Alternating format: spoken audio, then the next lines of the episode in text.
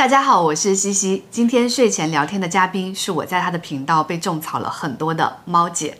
一句话说猫姐的故事，她是我认识的人当中最喜欢买东西的，是一个去一次 SKP 会刷卡四十万的女人。姓名：猫姐，年龄：三十八周岁，出生地：哈尔滨，大学：北京航空航天大学，毕业年份：一一年，结婚年份：二零一三年，早婚人群，生育年份：二零一六年，工作经历：腾讯两年，做全职太太的年份：十年，生孩子之前就开始做全职太太了。对，决定做全职太太的时候，银行卡上有多少钱？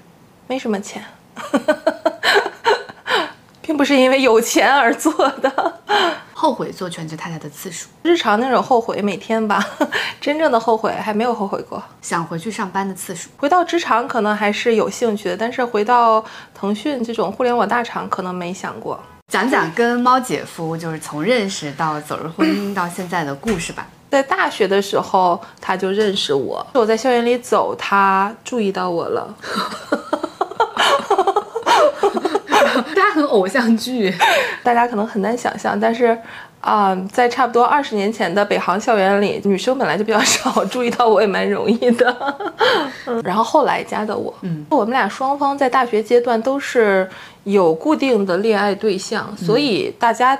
谁都没有往那个方向去处，呃，后面有进一步发展，应该是毕业了，刚好我跟他在那个阶段都是空窗一个人，工作单位离得也不是很远，工作节奏那个时候也都是很忙，嗯，我觉得这些缺一不可。有的时候下班了，就是约着在附近，甚至在麦当劳啊聊会儿天儿什么之类的，后来就走到一起。你是哪一个瞬间发现自己爱上他的？哎，我记得特别清楚，有一次他跟我扯什么，跟我讲格局，格局这种东西，你知道，一般人跟我讲我会很反感的，他竟然给我讲格局，我听进去了。但是其实，在那个阶段，他反而一些世俗的方面没有太大的光环，他那个至少什么状态呀？我们是差不多的，但是就是那个时候他的一些的看法呀、认知啊，在那个时候是引领我的。你是因为认知的引领，然后爱上了一个人。对，别人看别的着迷，我看认知着迷。那个时候你会要求看什么彩礼啊，然后买车买房，呃，不会，因为他的状况也不允许。我父母也是非常朴实的那种人群，他们压根儿就没有这方面的想法。那他那个时候他有准备什么婚房什么之类的吗？啊、有，他有在婚前给我买一套房子，是不是说完这个前面的都报废了？呃，但是当时他也是倾其所有买的，你们是在哪个瞬间达成一致，说可以走入婚姻的？没有达成一致，也不怎么着，突然要结婚，人俩还吵着架。要结的婚呢？是他，哦，嗯他为什么那么想进入婚姻呢？我先生他双亲的离开啊，我对他的影响也挺大的。他应该在那个时候渴望一个家安定下来的那么一种感觉吧，刚好是赶上了我，嗯，就赶上别人，可能他也是死乞白赖。所以结婚那个时候你们在吵什么？还记得吗？好像是他，呃，最近的工作是怎么着了？我的意思可能是可以。挪一挪还怎么着的？我记得特别清楚，我们在路上还在吵这个事儿，嗯然后他就一直跟我说，先不要吵，先把证领了，然后再吵。自己也在半推半就，再就去领了。领完我们俩就吃了一碗炸酱面，嗯，就忘了刚才那个事儿了。二零一三年结婚的，对对对，嗯。然后你二零一三年就当全职太太了，其实不是说因为结婚我当全职太太，因为我呃在腾讯干了两年，在我那个年纪啊，还没有人说辞职了想休息一阵。在那个时候，其实我在腾讯非常累，package 也在那个时候是很高的呀。还可以比我的同龄人甚至高一些。其实我也去拿了一个还是两个的 offer 吧，但我当时就做一个决定，我就是呃要休息一年，然后跟所有人都说我要 gap year。你在腾讯做的工作具体是什么呀？产品经理，我的初心是我要 gap year，不是说我要 gap 人生，就就只是一年，嗯啊、所以我觉得人生有的时候真的不是你计划出来的，我自己都想象不到，说这一 gap year 接下来就变成了、就是、gap 了十年了。对，当时 gap 以后都还没有到一年，呃，他母亲去世，然后后来我爸紧接着就重病，医生已经说，告诉你大概还能活多久的这种级别的。后来，呃，我父亲又去世，孩子是在同年出生的，二零一六年，一三年到一六年之间，家里的一些事情上也有一些。这个大起大落，我也在帮着忙活，包括买房子之类的，都是资产方面的啊。买房子掉到了一个巨大的坑，这些事情其实就是我一件接着一件在忙活。包括如果你要看房的话，其实也花很多精力。咱就借着自己 gap year 就把自己 gap 进去了，也没意识到我这干着干着就变全职了。刚好在那几年呢，我先生他要。要开始高速发展的一个开端。真正在创业的人啊，他的生活的真实状态是，仅有的时间就是用来睡觉，没有任何其他的时间。他一直就是在创业。就是曾经那几年，就变成说他越忙，那很多事情就越自然而然落在我这儿。我也是比较怎么说呢，把这些活儿扛下来了，没有去干扰到他。所以我就跟你说，你扛越多，你干的越多，就是这么干下来了。嗯，后来又生了小周。二零一五年、一六年那一会儿是我的一个纠结点，因为这些忙活的事情总会过去嘛。当你真的空档下来的时候，其实你就面临着一种选择，说，哎，我也可以回去。我确实自己，呃，主动选择了说先以孩子为主。嗯嗯，这是我选择的。你什么时候是跟猫姐夫，就是两个人正式的坐下来，明确了你就来做全职太太？没有，嗯嗯，没有这个过程。嗯嗯，但是有聊一下是不是要孩子，在家里干的这些活儿，我觉得比我曾经上班那些难度大吧。嗯。你今天聊全职太太有一个恐惧，就是说哦，那我的付出是不值钱的。嗯，你觉得你老公对于你对于家里的付出的态度，你是满意的吗？不需要他的态度，经济大权在我这。所以当全职太太有一个建议，把经济大权拿到自己手里。这无法建议，你有没有这个能力？我可能在比较早的时候就。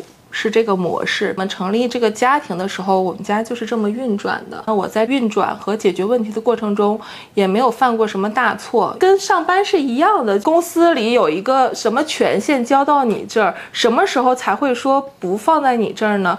那可能就是你没弄好。那你会有那种不公平的感觉吗？比如说觉得你付出的比猫姐夫更多？我不觉得，我觉得他赚钱是蛮辛苦的。嗯。赚钱对家庭也是非常重要的啊，特别重要。网上很多人会嗯讲丧偶式育儿嘛，因为育儿就是你一个人在做啊，那你会觉得你是丧偶式育儿吗？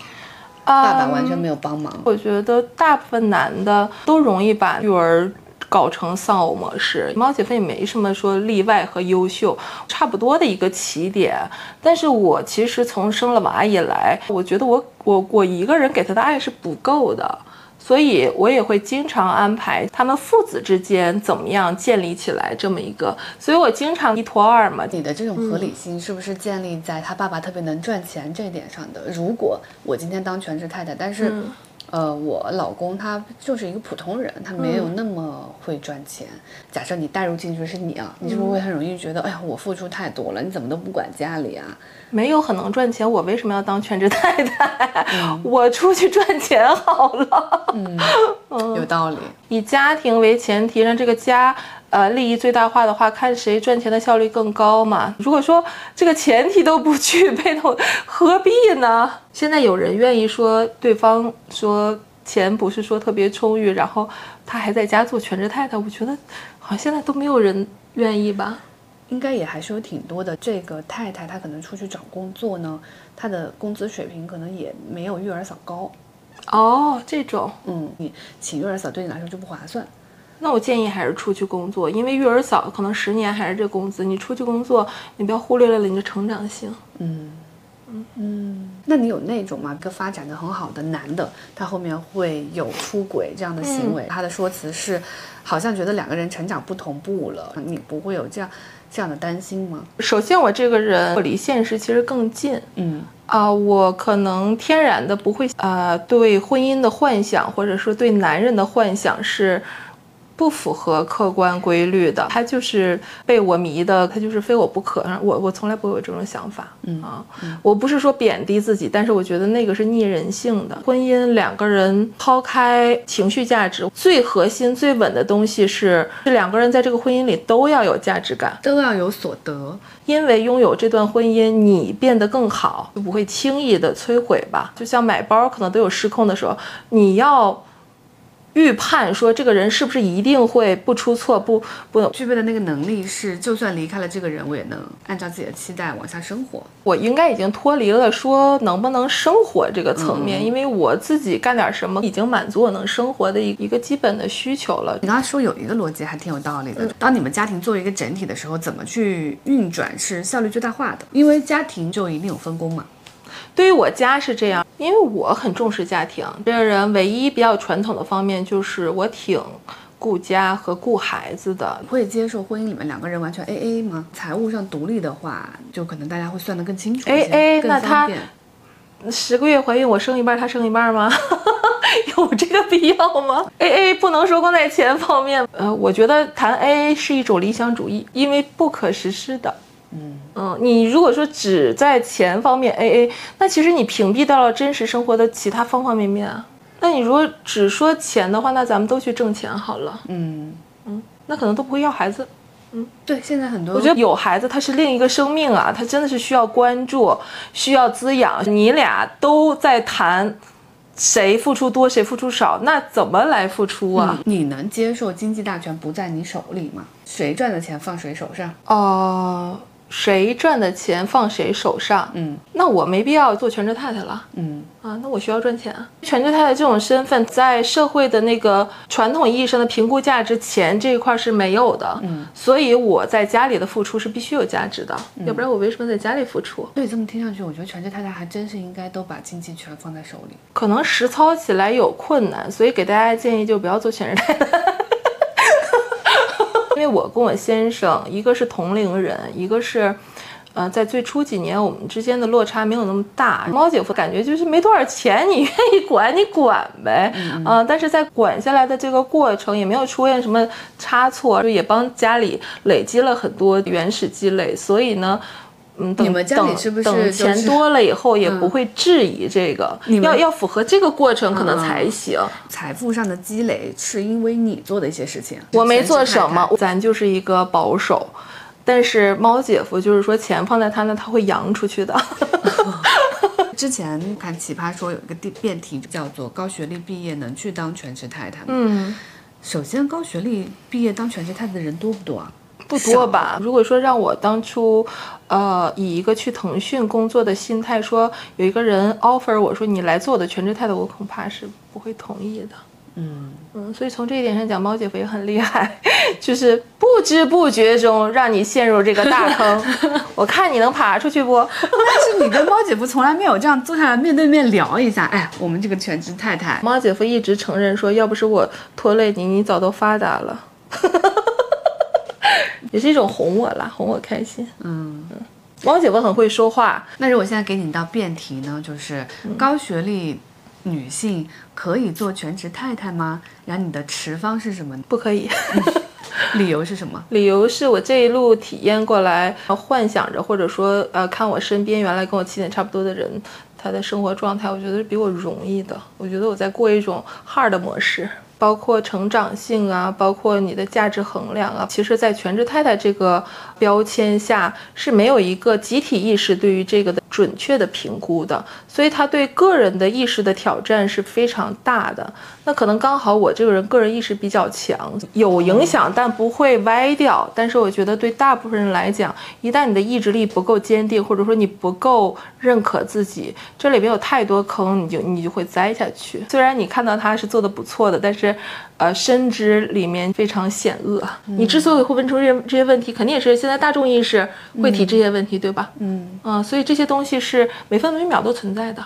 当这个社会的评价标准就是金钱和权力地位的时候，为全职太太去证明或怎么着是非非常难的。所以最好的方法就是不碰。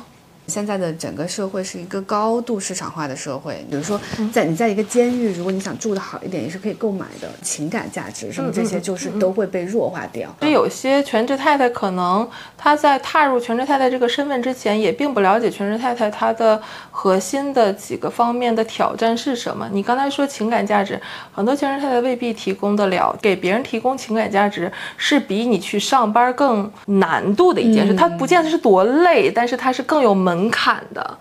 它就像是我刚才讲的天赋，就有些人抱个枕头在那睡觉，他都比你会的多。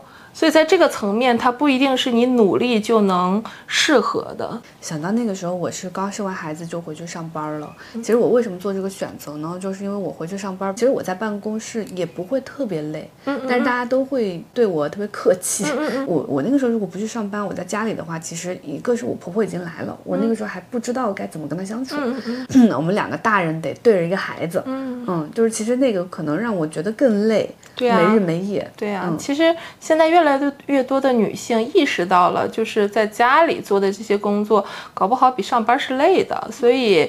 啊，很多很机智的女孩儿选择去上班，其实也是可以合理合法的逃这一切。对对，我觉得我就是比较比较傻那种。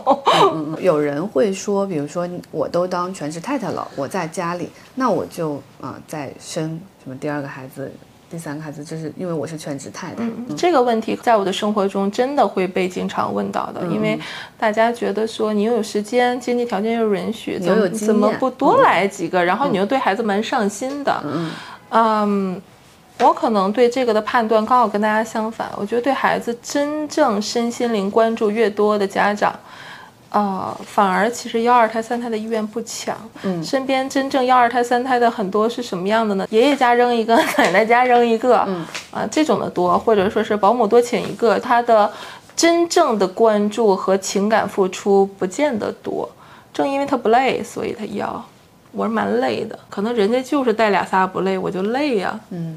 嗯刚才我们说了很多全职太太的不好，对吧？我给大家拔草。嗯 嗯，那做全职太太有什么好处吗？好处啊，种草一下呢？啊，我觉得最大一个好处就是有很多时间关注自己，因为如果出去上班有各种 KPI，你是时间卖给别人的，在家当全职太太，时间是自己的。那其实对于我这种性格的人，我很愿意探索自己呢。我从小就喜欢写日记来探究自己内心世界的这么一个小孩儿。嗯，你的时间比上班的人多，这个时间用好了呢，可能你能锦上添花；用不好，很容易堕落。年复一年、日复一日的这种生活，如果太枯燥的话，嗯，就会过到一个自己不爽的逻辑里去。全职太太如果自己不爽的话，那个改变的难度可能会更大一些。不像你就是说在外头一直上班换个工作那么简单了。我我我们想象家里有啊、这么多资产的人，他们很多家里都是全职太太，然后他们会有一个叫做富太太圈。之前我看《三十而已》的时候，不是用他们去借那个爱马仕包啊，是吧？富太太喝下午茶的时候，每个人都拿一个限量款的爱马仕富太太圈，这个是存在的吗？存在，嗯呃，首先我家里也没富到那个程度啊，我不是说常混迹于这些圈子，但是我曾经有机会接触过这个圈子，带给我的不是愉悦，是很不舒适。是一个什么样的圈子啊？那个剧里就是虽然是很夸张，但是类似的气质是一样的，是逛街也好啊，玩儿也好，娱乐也好，但是，呃，背后呢，其实更多的还是攀比，然后。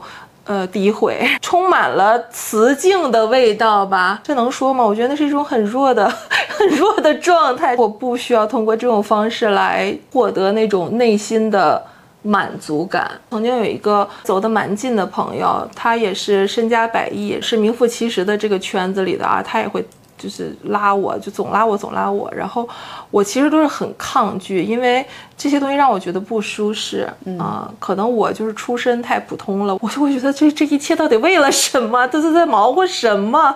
啊、我没有进入那个逻辑，把太多注意力放在跟女人之间互相比较这件事情上了。嗯，我以为比较的是，比如说家里的资产。那不还是跟别的女人在比较吗？她怎么不跟她老公比比啊？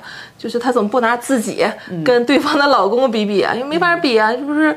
太太吗？嗯，嗯，事业都是老公的呀。太太圈里面会有那种，我看《三十而已》里面演的资源的交换，会有，包括现在，嗯，像我儿子上了私立学校的这个圈子里的妈妈，有很多都是全职太太，社交的核心要么比孩子，要么比老公，要么就是看看，哎，能不能你家为我家提供什么资源？比孩子怎么比？比老公怎么比啊？好的意思是成绩好吗？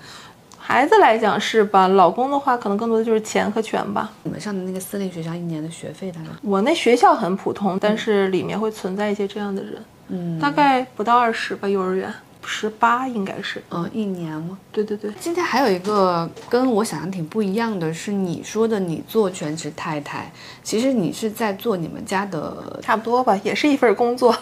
对，就是比如说，可能跟我们想的全职太太不一样啊，啊，你不做饭，你不做家务，嗯，我我不太会对，接送孩子可能也不是那么多，全职太太在做什么呢？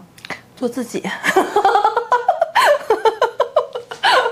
我一定要做什么吗？我的家一切运转正常，就说明我还行啊。就像一个公司一个老板非得忙得跟什么一样吗？他公司正常就理可以啊。有道理啊，一个人不需要用努力或者说很费劲来达成 KPI 啊。觉得这 KPI 已经达成了，那为什么还需要关心我做什么？嗯，包括我们前些天十周年，就是讲两句话在朋友面前，他也是说说这些年确实，呃，我运转家里这些东西没让他操过心，嗯就是这样一种合作吧。嗯。那你觉得家对他的价值是什么？他主要是赚钱嘛，那日常上他其实呃的付出并不多嘛。嗯嗯，就是他的全部啊，因为 钱也在我这儿啊，他要净身出户吗？哎，我今天就觉得把财权拿在自己手里太重要了。因为我刚结婚的时候其实也是 A A，但是后面有了孩子，就发现就 A A 不下去了。嗯哎，什么玩意儿啊？如果还要 AA 的话，那真的是太多事情没得谈。你要谈 AA，就是说你在意公平，对吧？嗯。那生活中你说怎么讲求这公平这件事情？我每一件事情都给你掰扯一下公平。我觉得很多人是被这个 AA 呀、局限在钱这方面了。你可以打开思路，拿你能干他不能干的跟他 A，你看他 A 吗？他如果都 A 的话，那行啊。大多数男的做不到，嗯，你觉得婚姻里面要讲公平吗？讲不了。现在这个社会，其实女的可能就吃亏嘛，所以我们才要站出来说，我要要求公平，我要要求 A A。如果我生了孩子，那养孩子就得你什么什么什么什么的。我认为这个世界本来就是不公平的。嗯，就世界上没有客观存在公平这件事情，无论是在商业社会还是在日常生活中，没有任何一个底层运行规律写着“公平”二字。所以整个世界都不是公平的，怎么挪到自己家里来讲公平？是闲的吗？其实没有办法在婚姻里面要公平。这么讲吧，我问你，职场中公平吗？商业社会中公平吗？各个阶层之间公平吗？管理政治公平吗？你能找出这个世界任何一个方面是公平的吗？怎么夫妻俩人因为爱而结合要谈公平？疯了吗？嗯，你们的爱就是让你们开始研究公平。如果婚姻里面不谈公平，谈什么？你跟我谈什么，我就跟你谈什么。你跟我谈感情，我跟你谈感情；你跟我谈钱，我跟你谈钱。你跟我谈公平，再见吧。我觉得你认知不够。不配跟我在一起。我不认为这个世界有公平，你非得认为这个世界有公平，咱俩不是谈任何事情都是岔的、岔掉的。别说结婚了，连朋友都做不了。所以男跟女之间谈公平这件事情，可能也是有问题的，是吗？因为公平就不存在。男，你有见过一个厉害的人跟一个弱的人谈公平吗？他不需要，他本来就有更多的权益。女去跟男谈公平，其实可能就是把自己放在一个弱的位置了。嗯啊，如果这个动作是女生去触发的，那可能你要考虑一下，是否你们之间有更稳固的价值交换，而不是说你去跟他要一个什么公平。要公平是要不到的。如果你有这个东西的话，你还还需要要吗？哎，婚 姻婚姻里面不谈公平，但是可以谈一个稳定的价值交换，对吧？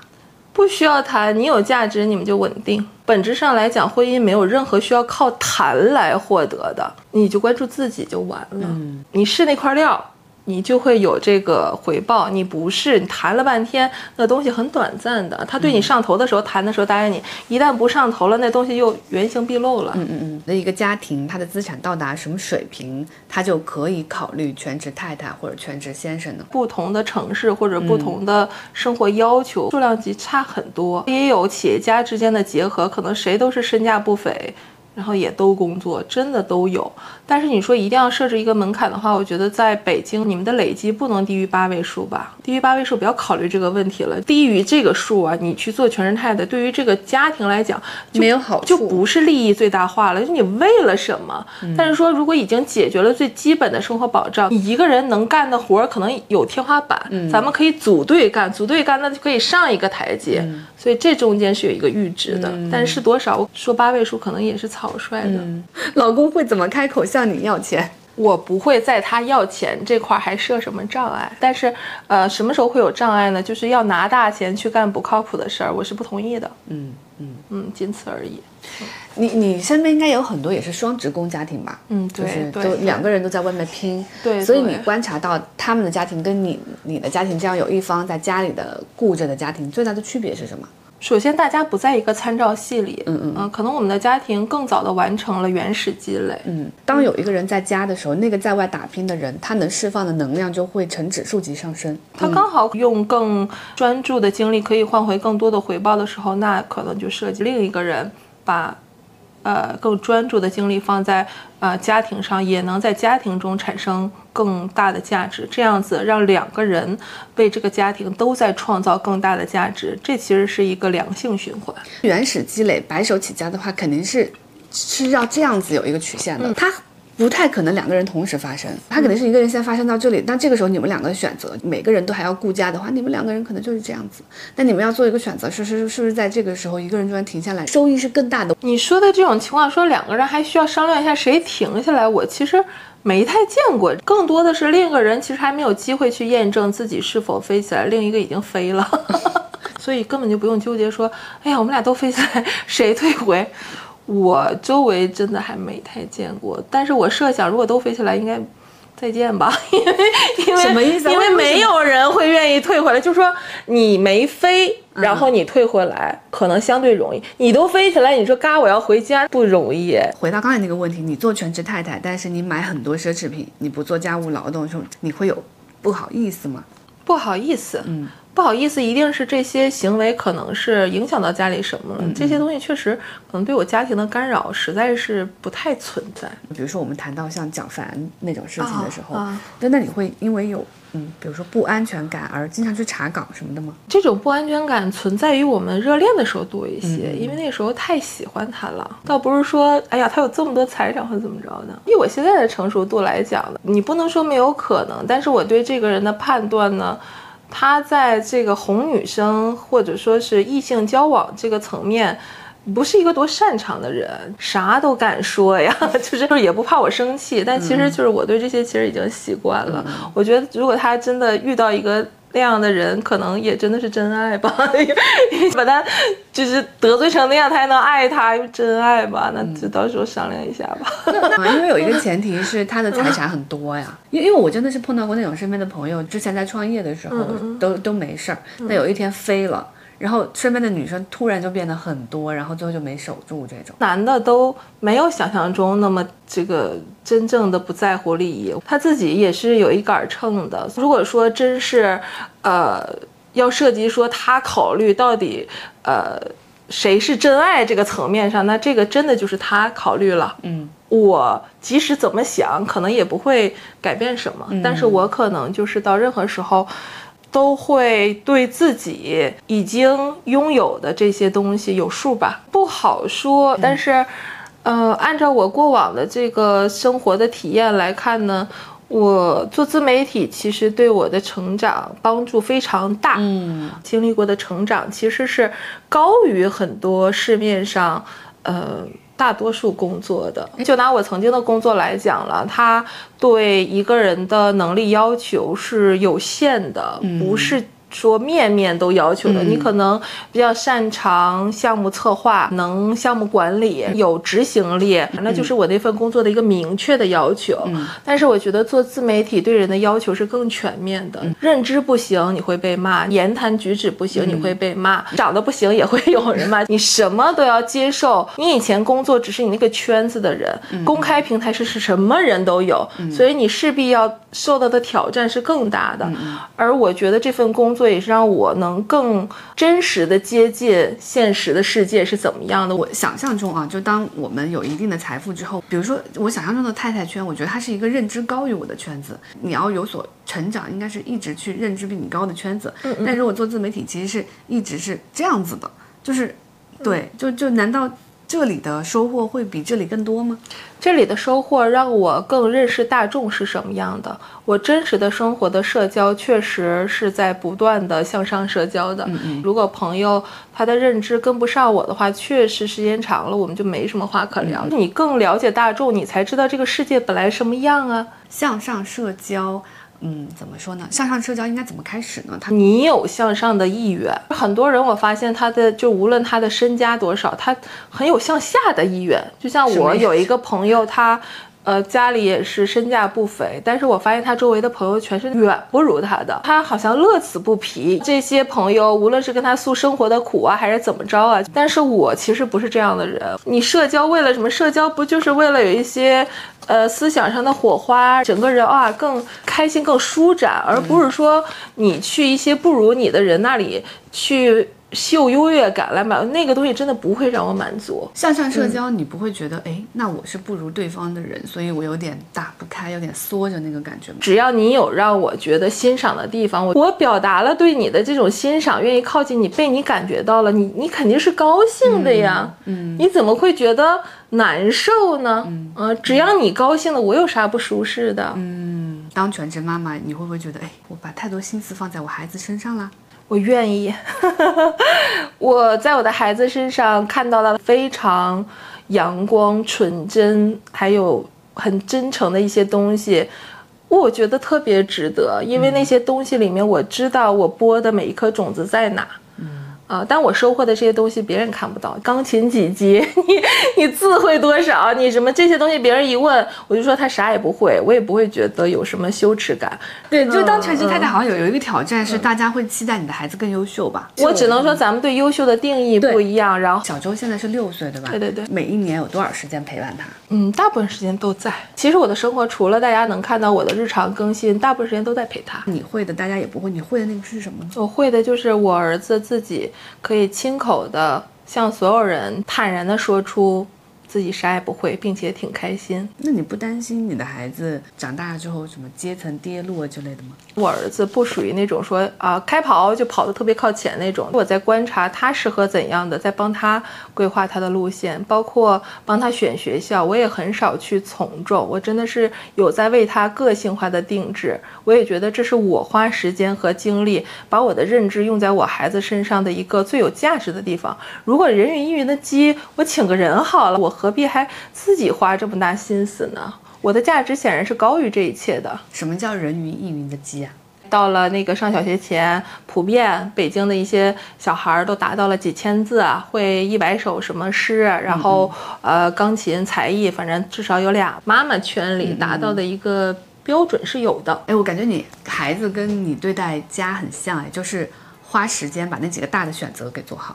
选择大于努力的，而选择不是说一瞬间你拍脑门就能做得很明智的，是因为你平时真的有花心思，你在关键时刻才能做出明智的选择。猫姐夫那天给我看一个新闻，就说怎么培养孩子独立意识，我说不需要跟着我就可以。那嗯，我母亲她一直在我们俩的关系里更像一个女儿一样的存在。从小到大，我母亲自己也承认的，家里的大大小小的事情，一些需要判断决策，一些需要挡风遮雨，一些需要解决麻烦，其实是我啊。这么说就对上了，我不止在我们家做这个活，我在原生家庭就干的这个活。要把这些东西转移给孩子的时候。很多隐形的化学反应就出现了。比如说，他其实是情绪非常不稳定的一个人，然后他如果不高兴了呢，他是没有自己恢复的能力，他一定是这个脸色或者摔摔打打，他一定是让别人关注他啊，然后别人再来采取什么动作来平复他。十八九年、二十多年，我习惯了，都是你来采取的。对，到了我孩子这儿，他也是这样对小周，肯定是不干的。那这个时候，我可能就要。呃，跟我妈说，情绪要对孩子是屏蔽的状态啊。我们是接纳孩子的情绪，不要让孩子去接纳我们的情绪。这些核心问题其实是我们日常摩擦的一个底层的底层的原因。嗯，不完全是说育儿理念不同那么简单。很多咱们上一代父母，即使可能工作各个方面都像个大人，但是在亲子关系、情感水平、认知上还是在第一位的啊，没有成长过，也没有被挑战过。但是作为母亲。的身份的这个权威感在这儿，有一个非常不和谐的这么一种拧巴在。那我呢，其实就比他这种母亲要正常非常多。首先，我对于小周，其实母亲的权威感放的是比较低的。然后呢，我的认知肯定是比我母亲要高一些了。所以，我当妈当起来呢，正向循环就容易得多。那你会觉得都是你一个人在扛的那个感觉吗？对啊，我蛮累的。我从来也不会跟别人说我多轻松。大家一直都会说恭喜结婚十年哦，说明结婚十年还是蛮难的，在这个时代下显得有点儿珍贵。那我们还是要恭喜一下猫姐的跟猫姐夫的结婚十年哦。嗯，谢谢谢谢。作为一个对照组，是 结婚七年，其实只比你少三年。我怎么都结婚了这么久了？可能是因为前面 A A A 久了，A A 的时候没有孩子的时候，我的感受是真的不觉得自己在婚姻里。猫姐来分享一下结婚一年、结婚四年、结婚七年、结婚十年，就每一个阶段新的对婚姻的感受吧。结婚一年这还挺多争吵的，四年。四年，其实我们已经经历了至少三件左右的大事儿了，双亲离世的过程，呃，跟经济相关的也经历过一些。大事儿了，那个时候我们俩其实都是在拼了命的在扛这些事儿，嗯都顾不上说咱俩咋样，先把这事儿给解决了，这么个状态。七年原始的积累和生活的稳定程度，呃，已经达到了一个这种嗯阶段。孩子三岁左右，我觉得猫姐夫才进入一种他真的是谁的爸爸这种角色，就差不多用了三年的时间吧。然后结婚十年，彼此对彼此的。充分了解是有的了，啊，那我们现在共同的一个意愿，呃，其实有两个，一个就是让我们俩各自，呃，想要的和想过生活达到一个终极的一个调和。个人其实要调和是一辈子的事情，他需要的是一个动态过程，没法说。一下子，还有一个方面是对孩子的爱。说到孩子，你觉得有这个孩子对婚姻的具体的影响是什么呢？嗯，从现实层面上讲，肯定是对两个人，呃，生活的麻烦程度啊、劳累程度是有消耗的，确实都是双刃剑。这个孩子，他在情感维度上也在提升我们的认知。我真的是生了孩子以后。才真正的明白，说哦，这个才是爱，它是区别于此此前的男女之爱的，它真的是一种，就是希望他好。我和猫姐夫坦白讲，对彼此做不到这种的。有的人可能就觉得这东西带给我是这个，却拖累我那么多，不值当，也理解。嗯，我好像还没有到那种感觉，就是超越自己的对这个孩子的爱。嗯。我没有自己，我只爱他。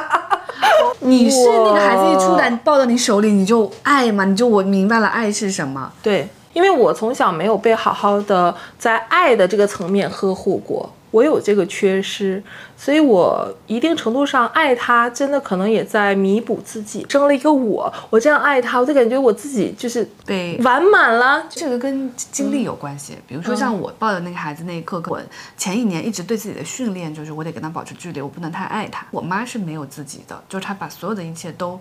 放在了我身上，那个的结果是我会觉得非常的愧疚，但也经常会因为这份压在我身上的感情而觉得非常的沉重。因为那一代人他有一个共性，就是他们可能真的从小苦过，所以他认为说给咱们这代独生子女的东西真的是远超他们对待自己的任何东西，我都不想放在我孩子身上。嗯，我不想他承载我的任何东西，所以在这第一年、第二年我在做的训练都是我跟他保持距离。可能那些沉重的东西在你身上的烙印，你虽然不知道怎么去除，但是你至少说不想传递了。对你刚刚说你第一次明白了爱是什么，所以爱是什么？爱是付出，没了。曾经对爱的认识是索取，现在完全反过来，主打一个愿意。那比如说我现在很爱一个人，然后疯狂去付出，我不就是恋爱脑了吗？我讲的那种付出是真的，也没有什么私心，或者说没有什么预期。你有觉得在婚姻的情感里面，都是女的一女性的一方带着男性一方多一些吗？我能引领他，说明我说明我在这个方面势能高啊，这是好事儿啊。你在婚姻里面有那种感到孤独的瞬间吗？不是说婚姻里面，我觉得人生都是要面临孤独这个课题的。婚姻恰恰还解决了我人生孤独的一部分。当全职太太这件事情会加重这种孤独吗？因为你不管你是全职太太，还是你今天是上班族，你都有可能整不明白这些人生课题。上班的人就不孤独吗？他没空想，没空想就叫做不孤独吗？是因为他离这个课题还很遥远。有道理哎。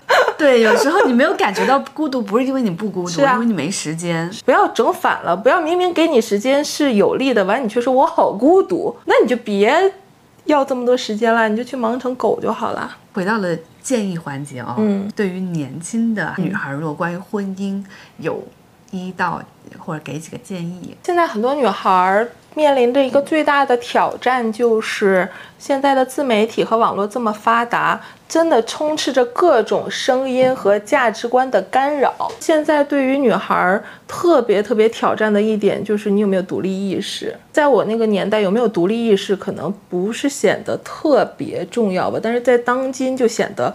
特别重要了，特别重要的不是说你到底能跟谁，或者说你结不结婚，而是想尽一切办法吧。无论是你通过去看世界，还是看书，还是接触呃各种各样的人，你可以尽早的知道自己要什么。这是非常难的。我现在想买这件宝蓝色的衣服，真的是我自己的想要吗？还是说这个品牌它预测了今年的流行色，它在一个流行色上做了样式，它通过宣传、通过营销、通过推广，在这个店面上这件衣服来到了我面前，所以哎，我这一刻我觉得我要蓝色。打开某书或者某站，呃，都是在教你你应该怎么样啊，包括从刷牙开始到睡觉，都是告诉你应该怎么睡。就是人都不会睡觉了吗？都需要人教。就现在就是这个到这个程度了。我是建议大家往回收一收啊，什么东西听一嘴拉倒，不要沉浸在这里面，因为这里面的坑都很深。就像买包一样，你进入到那个逻辑，你都跳脱不出来，你都不知道自己在干什么。有的人他真的物欲很低，或者说他真的不愿意社交，他就是社交他都难受，他走一个极简风，可能他真的舒适。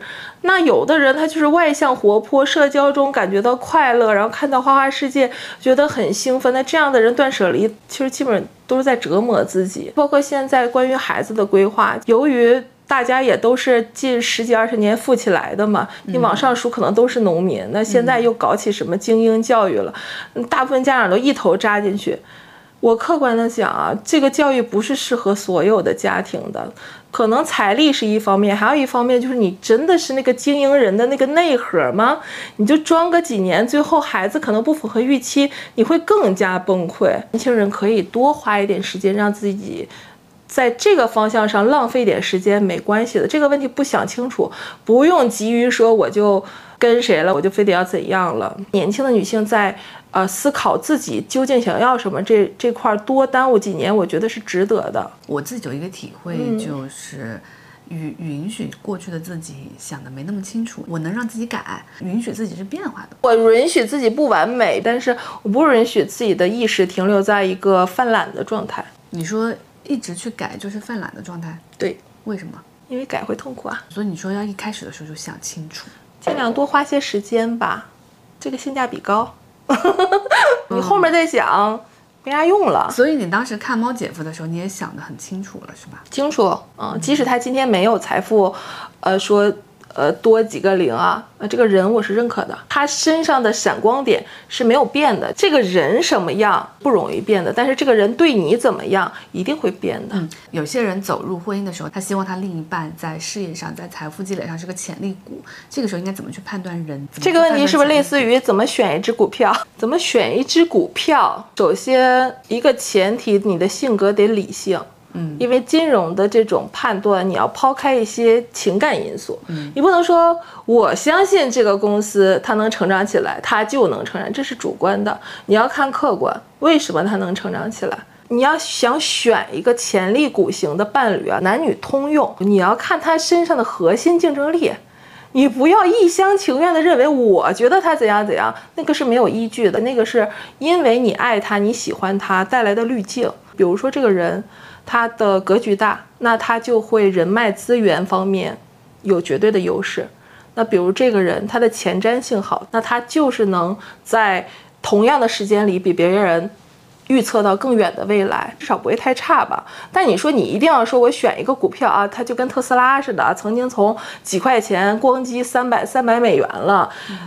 我觉得那个是要看命的，就是特斯拉，它在成长之前，他也不知道它能有今天，他几次他都要死掉了。汪姐夫有一句话，我是认可的，他说“富贵险中求”，搞风投的人他也是投一百个项目，有一个飞起来了，他也不知道到底是哪个。那我们说找一百个人，说我练练号，说看哪个能起飞，我跟哪个不现实，对吧？所以这里面一定是有概率的，但是可以帮助大家不要找到说太不符合自己预期的吧。我嫁一个娶一个有钱人，我该怎么做呢？我所见过。的这种女性都是综合实力非常强，首当其冲就是形象非常好，嗯，这肯定是稀缺的。然后不只是花瓶，内核来讲吧，就是跟这个财富级别还是匹配的，要不然可能也会闹得鸡飞狗跳。得保持比一般人更厉害的一成长性。一些特别有钱的，可能他喜欢找的不一定是特别有钱的，但可能是特别有名的啊，就是可能总归。来讲，要保持住这份关系，就是要有一个动态的平衡。要求你不可能就是不成长、不改变、不向上。那如果我是个男性，我想娶一个非常有钱、他家族非常显赫的人呢？那可能占点便宜吧，这男的会哄就行吧。